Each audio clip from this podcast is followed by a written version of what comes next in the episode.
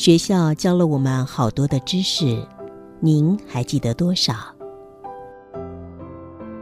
您可曾觉察，唯独生命这个议题，每个人得亲身经历体验才能学会。欢迎收听学校没教的生命课。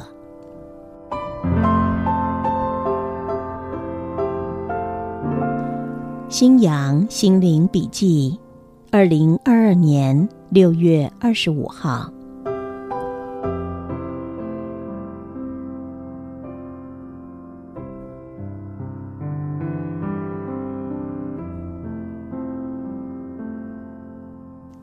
有三个工人一起砌砖盖房子。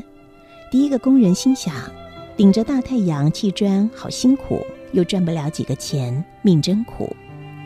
第二个工人心想：好在能够砌砖盖房子，足以养家糊口，运道还算不错。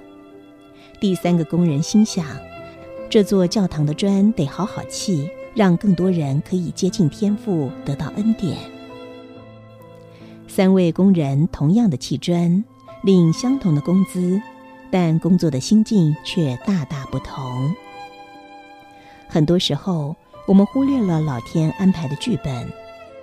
这怎么说呢？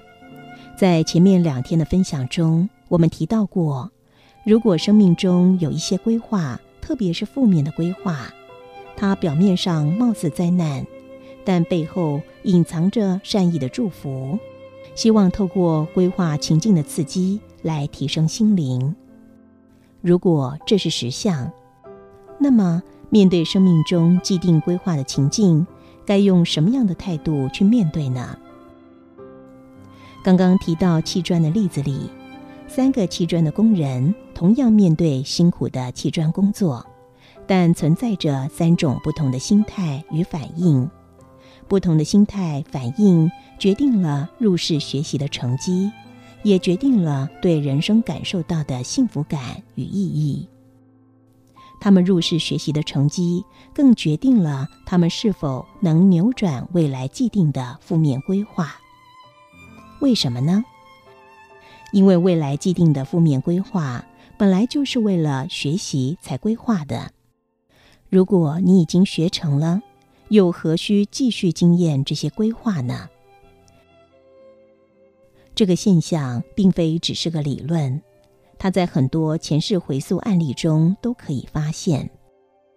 分享一个更通俗的例子来诠释这个议题：如果。你在某超级市场工作，有个老太太询问你：“我要买一瓶插牌子的酱油，不知道在哪儿。”你会怎么反应呢？你可以有五种不同的反应。第一种反应是我不知道，你到柜台去问；第二种反应是我不知道，我帮你问柜台；第三种反应是手指着远处，告诉老太太就在那儿。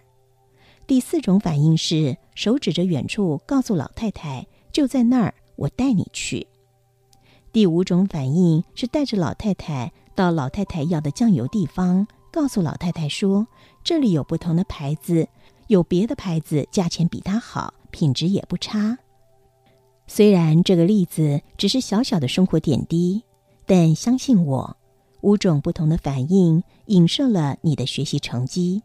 也决定了你是否能扭转未来既定的运。再讲一个真实的例子，在日本有个年轻人开了一部车子在街上，一个闪神，他撞到了一个正在过马路的中年女士。年轻人只听到“砰”的一声，透过车窗看到不远处躺着被他撞的一个女士。年轻人冲下车子，往卧倒街面的女士奔去。还没到达女士躺的地方，竟然惊奇的发现，这位女士慢慢的站了起来，不但没有对她咆哮，反而对她鞠了一个躬，轻轻的说声谢谢，就转头走了。这个女士无厘头的被车撞了，为什么没有生气，反而说声谢谢呢？因为她感恩，竟然被车撞了，身体却没有受伤，觉得太幸福了。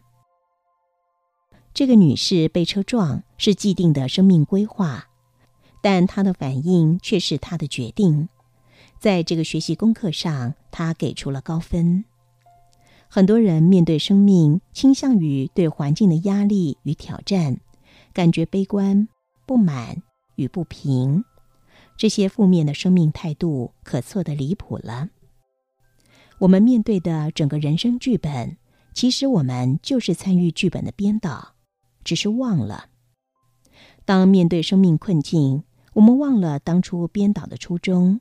不知道生命困境表面是诅咒，而背后却隐藏着引导学习的祝福。如果这个分享是真相，那么面对生命要改变心态。我们要清楚的认知，剧本本身并没有好坏之分，端看为的是什么，也端看如何诠释、面对与解决既定的规划。面对负面规划，心境不一样，诠释、面对与解决的内容就会不一样。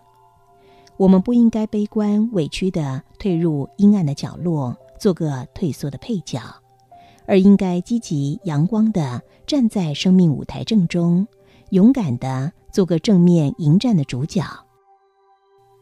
面对困境，为了彻底学习。不要再自认无能、无助的依赖某个人、某个团体、某个信仰或某个宗教，要勇敢的、有自信的放下依赖，打起精神，挺起胸膛，做出正向的行为，给出高分的成绩单。